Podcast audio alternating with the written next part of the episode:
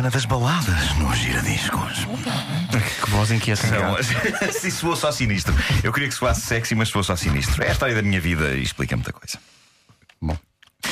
Estamos a falar sobre as chamadas Power Ballads. Como eu disse ontem, foi uma época explosiva para baladas uh, da minha adolescência. Verdadeiros duelos de tamanhos de amor aconteciam entre artistas e entre bandas e não poupavam ninguém. E até as bandas mais rock se degladiavam para tentar provar quem era, quem era mais lamechas, quem é que tinha mais sentimentos dentro. E nós tudo bem. Eu ontem falei de Glory of Love de Peter Cetera e do quanto parecia desconfortável a um rapaz sozinho e sem namorada ir a uma discoteca comprar essa balada tem a ver com o facto de Peter Cetera emanar uma aura bem comportada, apesar da canção vir de um filme que envolvia artes marciais, o Karate Kid 2. Uh, mas Glory of Love não deixava de ser uma canção do vocalista do Chicago, que é uma banda até bastante bem comportada. Agora, com White Snake, a coisa era diferente. Eu sentia que, no caso do White Snake, um rapaz sozinho, celibatário, podia na boa comprar o single de Is This Love, uma das mais arrebatadoras baladas rock.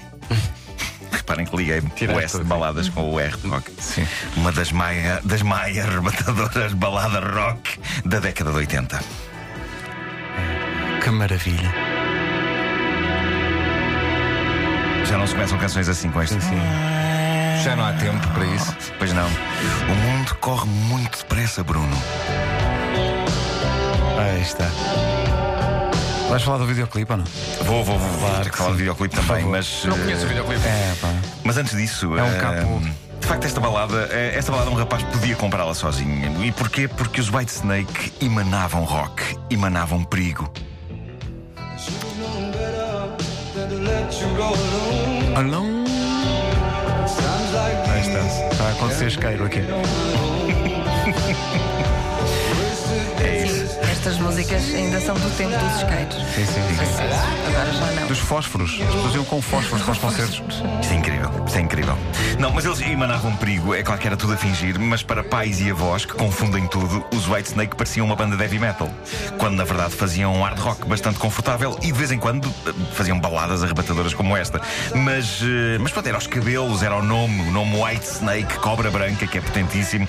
A banda de David Coverdale era segura o suficiente para a garotada, mas, mas emanava uma aura de perigo. Eu, eu só percebi que eles não eram uma banda de heavy metal quando, em conversa com um colega meu de escola, que era fã e conhecedor de heavy metal a sério, ele ameaçou bater-me e deixar de falar comigo quando eu lhe disse que gostava de heavy metal e citei como exemplos de bandas eh, os Bon Jovi e os White Snake. Isso aconteceu, sabes, com, com que banda? Com os Def Leppard. Ah, pois, pois. Quando me Heavy fazia isto, metal, a, a verdadeiros conhecedores de Ele heavy vai, de metal. facto, um caldo. Sim, este meu colega, eu vi no olhar dele a vontade de ele me arrancar os olhos à unha. Pois.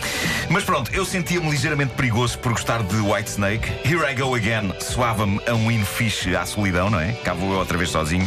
Eu achava que era uma canção para caixas de óculos sem vida, mas na verdade não é bem. E o Is This Love que estamos a ouvir é uma daquelas baladas imortais. A canção saiu em 1987, é parte do álbum White Snake, o tal que inclui também o Here I Go Again.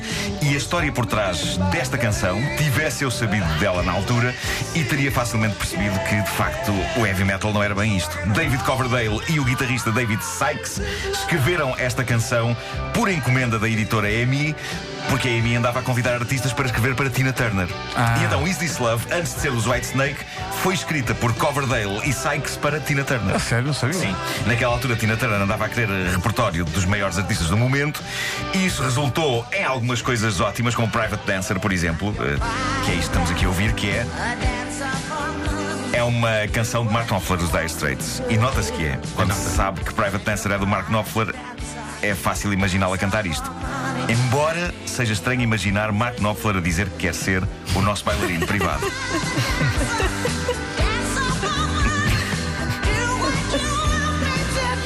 Portanto, voltando a Is This Love. Is this Vamos lá então. eles escreveram isto então para Tina Turner, só que Tina Turner não quis. E, e tanto melhor porque dessa forma Is This Love passou a ser um dos exemplos mais épicos de lamechice máscula dos anos 80, o que lhe dá uma certa originalidade. Porque reparem, trata-se de uma balada romântica sobre uma espécie de Chuck Norris que não está habituado a sentir sentimentos, não é? Pois. O chamado feeling. Daí que, com poderoso vozeirão, ele mostra a sua vulnerabilidade. É claro que é amor o que ele está a sentir, mas a crosta, a crosta masculina que pulsa por baixo da permanente de David Coverdale faz com que ele não aceite a ideia de imediato e questione: será isto amor o que estou a sentir. Isto não funcionava da mesma maneira com a Tina Turner, não é? O César Mourão agora canta o mesmo, não é? Será amor, sim, sim. É isso, é isso. Eu- São, são as grandes. Isso foi um espírito. São os grandes, eh, são, são os grandes embaixadores, São os grandes embaixadores da que questão. sentem amor sem saber. Sem saber, sem saber. A canção teve direito a um daqueles telediscos tipicamente White Snake e por tipicamente White Snake entenda-se cenas de algum dramatismo envolvendo Coverdale e a sua namorada da altura, a super incrível modelo Tony Kitane. Um, António Caetano em português. uh, entrecortadas por momentos da banda a tocar ao vivo. Banda que, já agora convém dizer, foi despedida por inteiro por David Coverdale depois da gravação deste disco. Lá há cenas deles, lá há cenas deles. Porque na verdade o White Snake de 1987 é um potentíssimo espécime de rock FM de altíssimo gabarito. Eu de vez em quando vou ouvir as canções deste disco estado fora na A5, enquanto imagino que em cima do capô vai a Tony Kitane. Mas com a Como no A5 videoclipe. fora? Sim, se bem que ela no Mas é que vídeo, no vídeo ela no vídeo estava, está parado, o é? estava parado, sim. Eu não garanto que resultasse tão bem a Tony Kitane ou qualquer outra pessoa. Não, ela confiava em ir, ti. ir no capô de um carro Ela assim. confiava em ti. Quanta sensualidade numa só viagem pela Sim, sim, autostrada. sim, sim. Mete lá aí o refrão só para que terminarmos isto de uma maneira. Há alguma banda que ainda toque rock FM? Eh, olha, há um vizinho meu que toca. Eu outro dia passei à porta dele e ele estava a tocar isto na garagem. Era? Estava a tocar? Estava a tocar isto e a cantar.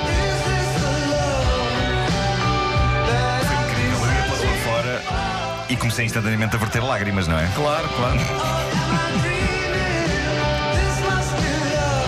qual a balada da manhã, já sabes?